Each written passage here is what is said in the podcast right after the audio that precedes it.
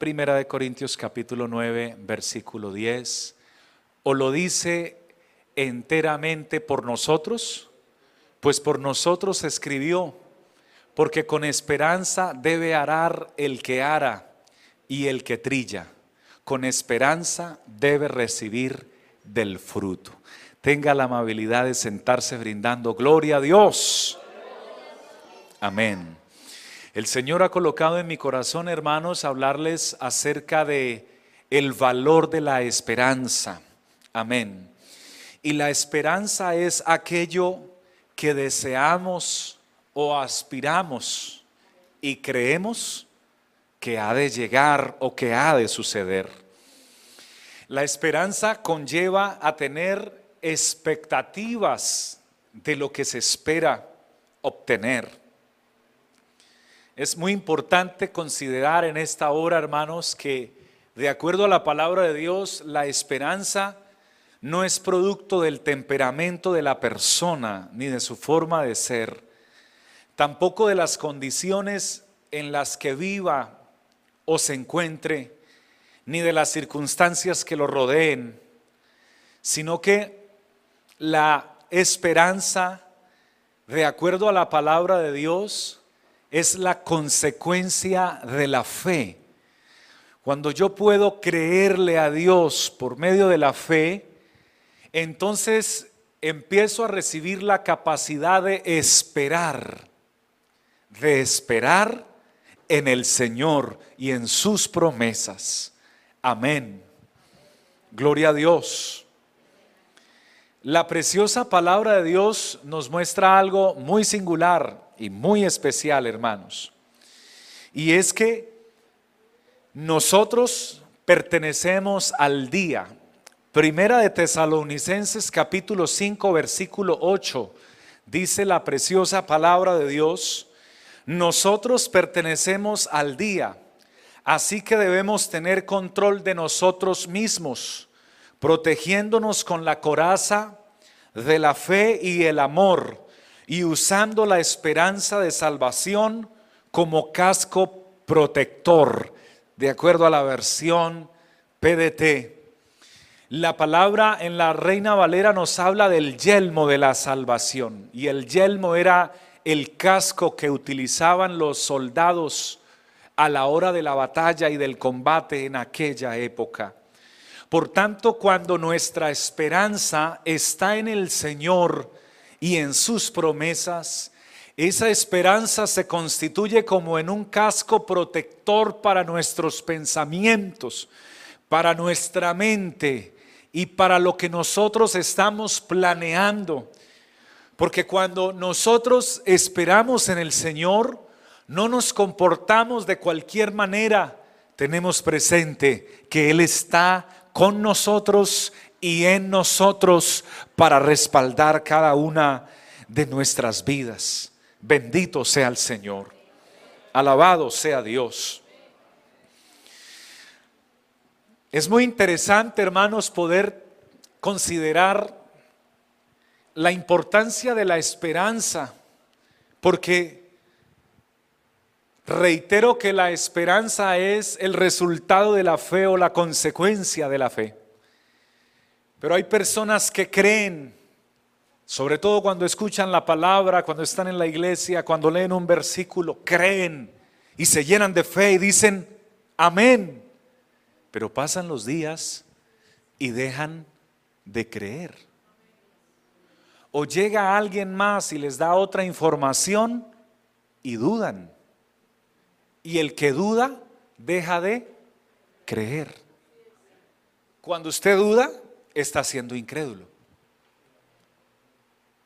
Por eso es importante la fe en Cristo, creer, pero además de creer, tener la esperanza, la confianza de que lo que Él me dijo, de que lo que Él me mostró, de que lo que aprendí de Él es verdad, aunque no lo esté tocando, mirando, palpando, eh, aunque no lo esté viendo, Él es verdadero, sus promesas son fieles, Él no miente. Qué bueno que este pueblo precioso pueda tener la esperanza. Aprendamos a esperar en nuestro Señor Jesucristo.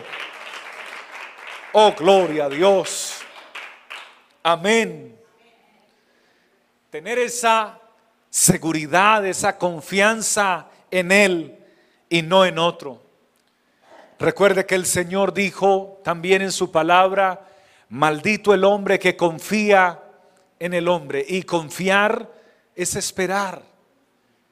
Entonces el hombre que espera en otro hombre mucha atención, está desconfiando de Dios y está faltándole a la fe en Cristo.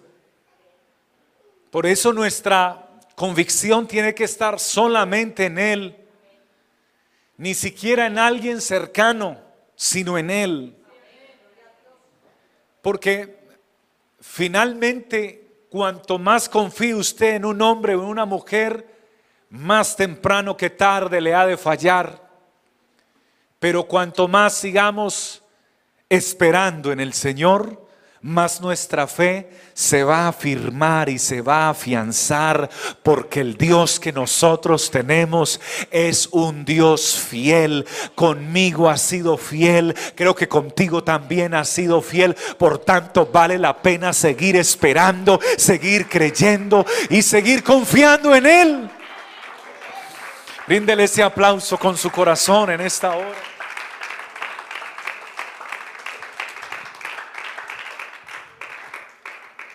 Porque cuando no aprendemos a esperar en el Señor, entonces viene a nuestra vida lo contrario, viene la desesperanza.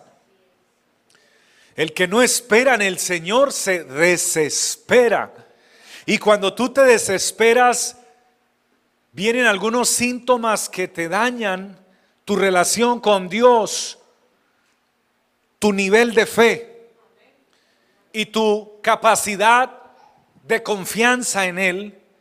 Y una de esas cosas que trae la desesperanza es el desánimo. Es lo primero que a usted le ocurre. Cuando usted deja de confiar, lo primero que le viene a su mente es desanimarse su ánimo, su, la fuerza de su ánimo se desvanece, se minimiza. Y cuando usted se desanima, entonces es cuando comienza a tomar malas decisiones, porque normalmente tiende a acelerarse. Elías, Elías se desesperó a la amenaza de esta mujer, esposa del rey de turno y cuando es amenazado, entonces él se desespera y lo primero que viene a él es un desánimo. Eh, se minimiza lo que Dios le había dicho y, allí yo pensaba por qué tantas veces Dios le ha repetido a sus servidores eh, eh, que te esfuerces, que seas valiente, que tengas ánimo, porque una persona desanimada no rinde igual que una persona animada. Una persona desanimada no tiene no encuentra motivos para fortalecerse y continuar y eso fue lo que le pasó a Elías y por eso salió huyendo hacia el desierto, no lo mandó Dios allá, él se fue solo. A veces creemos que Dios nos pasa por desiertos para probarnos, pero a veces los desiertos no los buscamos nosotros mismos cuando nos vamos sin haber escuchado que Dios nos dijo que fuéramos a ese desierto. Pero es tan grande la bondad de Dios y la misericordia de Dios que aunque no nos envía a los desiertos, cuando estamos allá clamamos a Él y es tan bueno y tan fiel que nos envía un cuervo para que nos dé carne, aleluya, pan y y nos provee agua para que comamos, bebamos, nos fortalezcamos, nos levantemos y sigamos adelante. Y como le dijo a Elías, levántate y come porque largo camino te resta. Alguien que esté desanimado hoy por alguna situación de la vida, el Señor te dice, no te desanimes. Tú come palabra de Dios, fortalécete, llénate de mi presencia porque largo camino te resta en el Señor Todopoderoso. Aleluya. No dejes que el enemigo te desespere fácilmente. Ten ánimo en el Señor. Amén. Los dolores desesperan a las personas. La falta de dinero desesperan a las personas. Un diagnóstico de enfermedad desesperan a las personas. una situación matrimonial que está provocando fisuras o grietas en el hogar provoca desánimo, trae desesperanza. Pero hoy Dios te envía una palabra y te envía a decir que tu esperanza no puede estar ni en tu esposo, ni en tu esposa, ni en tus hijos. Escuché bien, pastor, sí escuchó bien, ni en tu esposo, ni en tus hijos, porque ellos no son Dios, ni en tus hermanos ni en tus hijos, ni en tus nietos, ni en tus padres, porque aunque los amas tanto, no son Dios ni son tu Salvador tampoco en tus hermanos de la iglesia. Tu esperanza y mi esperanza tiene que estar solamente en nuestro único Salvador, en nuestro único Dios. Él debe ser nuestra esperanza. Alguien puede levantar su voz y dirigirse hacia el Señor y decirle, Señor Jesús, tú eres mi única esperanza. Alabado sea Dios. ¿Por qué muchos hijos se apartan del camino del Señor? Porque ya no viven con sus padres. Y cuando vivían con sus padres, sus padres los llevaban a la iglesia, ahora ya crecieron, viven independientes, ya no regresaron a la presencia de Dios, no tenían su esperanza en el Señor. Gloria a Dios. La desesperanza también produce queridos hermanos, un desenfoque. Una persona desesperada no solo se desanima, sino que se desenfoca de su principal objetivo o meta a alcanzar, que en este caso, en nuestro contexto, es la salvación de nuestras almas, es la vida eterna.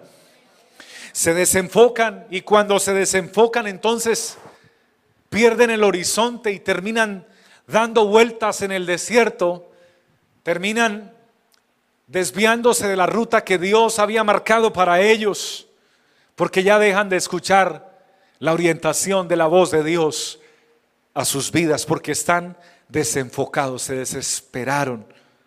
Gloria a Dios. Bendito sea el Señor. Que Dios nos ayude a permanecer enfocados en Él. Cuando yo espero en Dios, estoy enfocado en Él. Amén. Por ejemplo, si tengo una situación de compromiso financiero y aún no tengo el dinero para pagarlo, si mi esperanza está en Jesús, estoy bien enfocado. Porque aunque no tenga el dinero en la mano, Estoy confiando, estoy esperando, estoy creyendo, mi fe está en Él, eh, voy a dormir tranquilo porque en paz me acostaré y asimismo dormiré porque solo tú, Señor, me haces vivir confiado, estaré pensando en Él, estaré confiando en su palabra y atención, estaré recordando de que en ocasiones anteriores también me han faltado los recursos económicos, pero en meses o años anteriores hemos visto la mano invisible, pero real y poderosa de nuestro Dios moviéndose a favor de las necesidades que tuvimos en el pasado y el, y el estar enfocados en Cristo me lleva a tener esperanza en Él.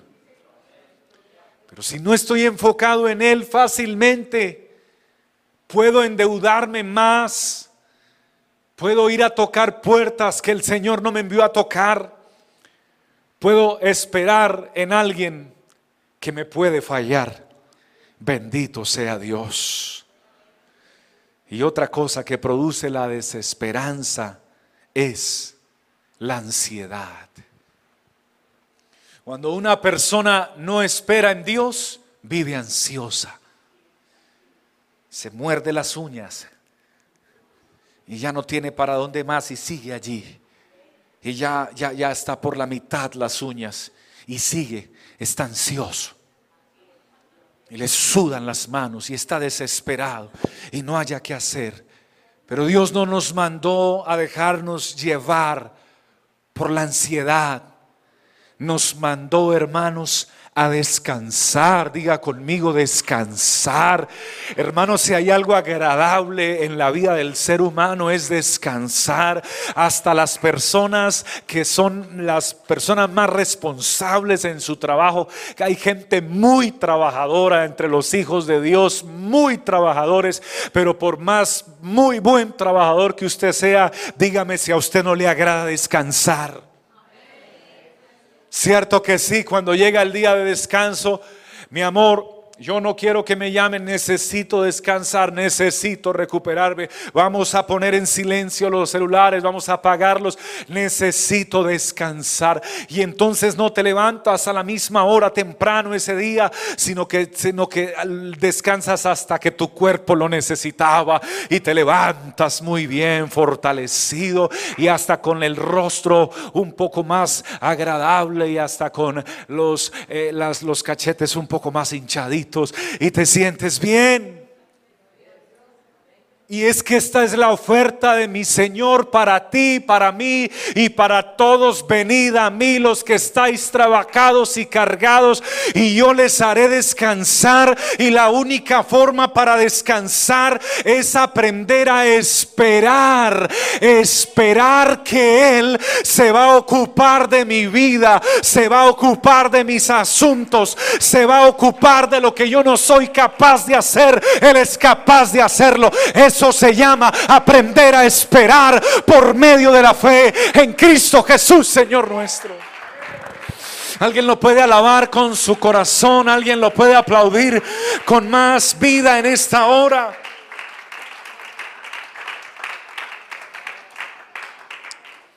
Bendito sea Él. Alguien aquí necesita decirle al Señor, Señor, enséñame a esperar en ti hoy, Dios le está hablando a un desesperado. O sea que es contigo y contigo, querida y querido hermano. Dios te manda a decir, es que en la desesperanza no hay solución. Pero en la esperanza en el Señor Jesús hay confianza. Muchos están esperando en los gobiernos, otros están esperando en productos de medicina que aún no se han desarrollado para que a ver si se desarrollan para ellos poder vivir un tiempo más. Otros están, están esperando en la tecnología. Otros están esperando en, en familiares. Pero todo esto solamente traerá frustración. Porque reitero, todo lo que sea fabricado por el hombre tiene margen de error. Y maldito el hombre que confía en el hombre. Pero bienaventurado el hombre cuya confianza está en el Señor Jehová, en el Señor del cielo, en el Señor de nuestras vidas. ¿Cuántos tenemos nuestra confianza en Él? Alabado sea el Señor. Enfóquese en Él, hermano. Espere en Él. Confíe en Él. Trabaje para Él. Gloria a Dios. Romanos capítulo 15, verso 4 dice, porque las cosas que se escribieron antes para nuestra enseñanza se escribieron, a fin de que por la paciencia y la consolación de las escrituras, miren lo que dice tan lindo al final, tengamos esperanza. Todo lo que se escribió en la Biblia, si me lo pueden proyectar por favor, todo lo que se escribió en la Biblia Romanos 15, 4, se escribió todo lo que está ahí escrito. Yo había leído muchas veces este texto, Pero estudiando este tema, Dios me reveló por qué nos dejó Dios una Biblia, por qué nos dejó Dios una palabra escrita, por qué. Atención. Por esto, consolación de las escrituras, a fin de que por la, por la paciencia y la consolación de las escrituras tengamos esperanza. Todo lo que está en las escrituras es para que tengamos esperanza. ¿En quién? en nuestro Señor. ¿Todavía usted piensa esperar en alguien más que no sea el Señor? No. Sigamos esperando en Él. Queridos hermanos, sigamos deseando, aspirando y creyendo que Él está con nosotros. Que sus promesas sí se cumplen aunque algunas no se hayan cumplido aún en tu vida, sus promesas se cumplen. Sigamos, hermano, gloria a Dios, confiando, gloria a Dios en Él, pues nuestro Dios es el Dios viviente, que actúa e interviene en las vidas de aquellos que tienen la capacidad de confiar en Él. Y permítame terminarle diciéndole dos ejemplos. ¿Qué hubiera sido de la vida de Abraham si no hubiera aprendido a esperar en el Señor? Porque el Señor le promete un hijo, pero se lo promete siendo anciano y su esposa una anciana. Y pasan los años después de la promesa y nada de hijos. Y pasan los años y nada de hijo. Y siguen pasando los años y nada de hijo. Pero Abraham creyó a Dios. Pero además de haber creído a Dios, ¿qué más ocurrió en él? Aprendió a esperar. ¿Cuándo fue la última vez que usted dijo, hermano, le pido su oración porque estoy desesperado. Pastor, le pido su oración porque estoy desesperada. ¿Cuándo fue la última vez que lo dijo? Recuerde, por favor. Y si no lo dijo, ¿cuándo fue la última vez que se sintió desesperado, desesperada?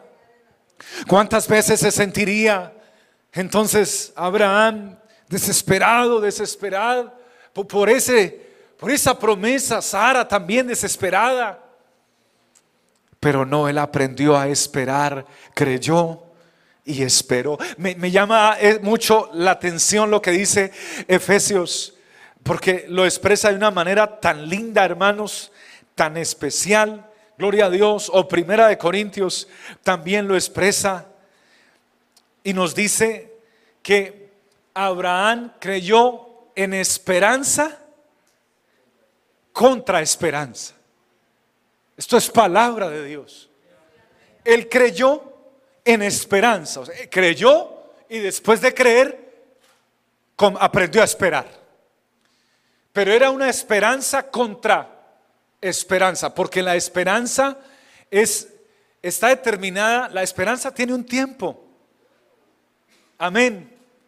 El tiempo de la esperanza es mientras se da el cumplimiento a la promesa. Gloria a Dios.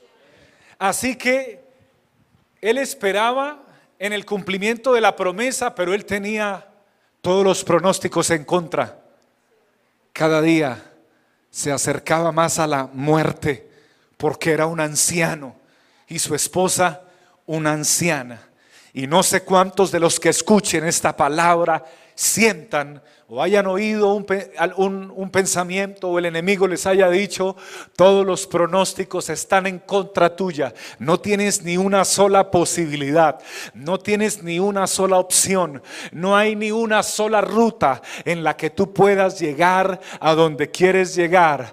Pero eso le pasó a Abraham, pero aún así, aunque no tenía ninguna posibilidad desde el punto de vista médico, ni tampoco desde ninguna enfoque. Él creyó en esperanza contra esperanza y le creyó a Dios y le fue contado por justicia y el Dios verdadero no solo vio su fe, vio que aprendió a esperar y pasado el tiempo a los 100 años Abraham pudo abrazar al bebé que salió del vientre de su esposa que tenía 90 años de edad y lo tomó. Valió la pena esperar todos esos años en el Dios verdadero. Hermano, sí vale la pena. Si usted lo cree, alabe al Señor en esta hora. Sí vale la pena poder esperar en nuestro Dios.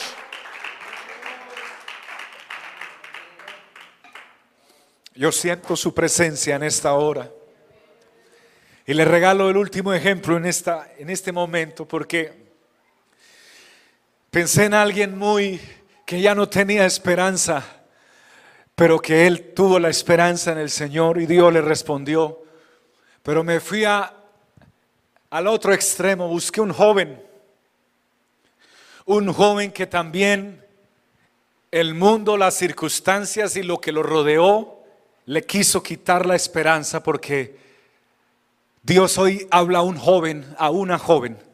El Espíritu Santo hoy extiende esta palabra y la envía como una lanza de fe para un joven que la pueda recibir y creer y aprender a esperar. Porque qué esperanza podría tener un joven que ha sido llevado a la cárcel en un país extranjero porque una cosa es que tú vayas a la cárcel en tu propio país, te tratan mejor que en un país extranjero. Porque en el país extranjero es con las leyes de ese país. Y por ser extranjero es más fuerte el peso de la ley. Y adicional a eso fue llevado a la cárcel y la acusación fue por violación. Así que qué esperanza iba a tener este joven cuando es metido tras las rejas y acusado por el juez, por aquel juez de Egipto, como un abusador y, acosador sexual, sin haber abusado ni, ni acosado a nadie, al contrario, a él lo habían acusado, lo habían acosado y lo habían intentado abusar y él huyó porque tenía su esperanza en el Dios verdadero y ahora siendo joven y estando tras las rejas, yo pienso en Él por un momento, porque me gustaría que usted pensara también en Él. Ahora lo azotan, lo golpean, lo meten a la cárcel y ahora está tal vez allí sentado con las manos en la cabeza, desesperado mirando paredes a todos lados, una pequeña, tal vez una muy pequeña ventana donde entraba algo de luz y unos barrotes de hierro y la puerta de, hierro también de barrotes. Y allí tal vez ahora con hambre, con frío, sin mucha ropa, herido y, y pensando, pero yo, yo, ¿por qué me dejé traer hasta aquí? Yo hubiera podido acceder a esa mujer y no me hubieran acusado de nada tendría mi trabajo, era mayordomo, comía bien, vestía bien, tenía mi buena cama, tenía mi almohada, tenía mi cobija, pero ahora estoy aquí padeciendo porque porque hice las cosas bien para Dios. Y cuántas personas en este tiempo no se sienten igual por hacer bien las cosas para Dios y por obedecer a Dios, pero quiero decirte que aunque este joven haya sido llevado a la cárcel él, tenía su esperanza en el Señor, pues la Biblia dice, y Jehová estaba con José, y, y Jehová estaba con José, y cada vez que habla de José dice, y Jehová estaba con José en la cárcel, la presencia de Dios seguía con él, la esperanza de José estaba en el Señor verdadero, y el Señor verdadero después de un tiempo lo saca de allí y lo pone por encima de aquellos que lo pusieron tras las rejas y hubiera podido, hermano, vengarse y ahora mandarlos a ellos tras las rejas. Pero cuando tú tienes tu esperanza en Dios, no estás pensando en venganza, estás pensando en que el propósito de Dios se cumpla en tu vida y que solo el nombre del Señor sea glorificado en las generaciones venideras que recuerden que tú y yo pusimos nuestra fe y nuestra esperanza en el Dios verdadero. Puede ponerse de pie y aplaudir la presencia de Dios con todas sus fuerzas en este momento y decirle al Señor, Señor, gracias por esta palabra que tú me regalas en esta hora.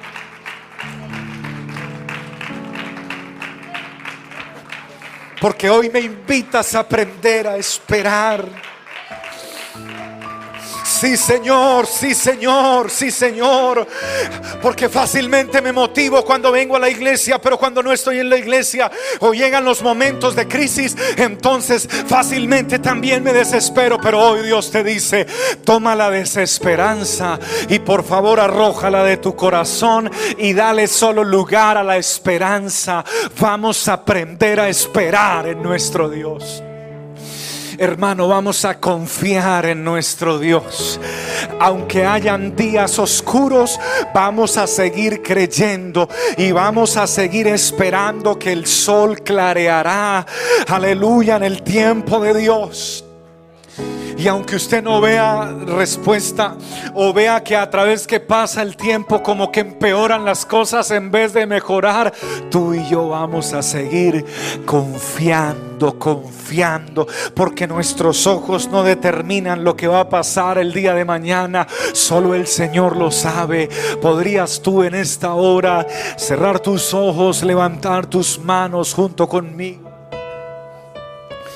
Elevar una oración, hermano, una oración que tenga el, el, ingrediente de la fe en esta hora.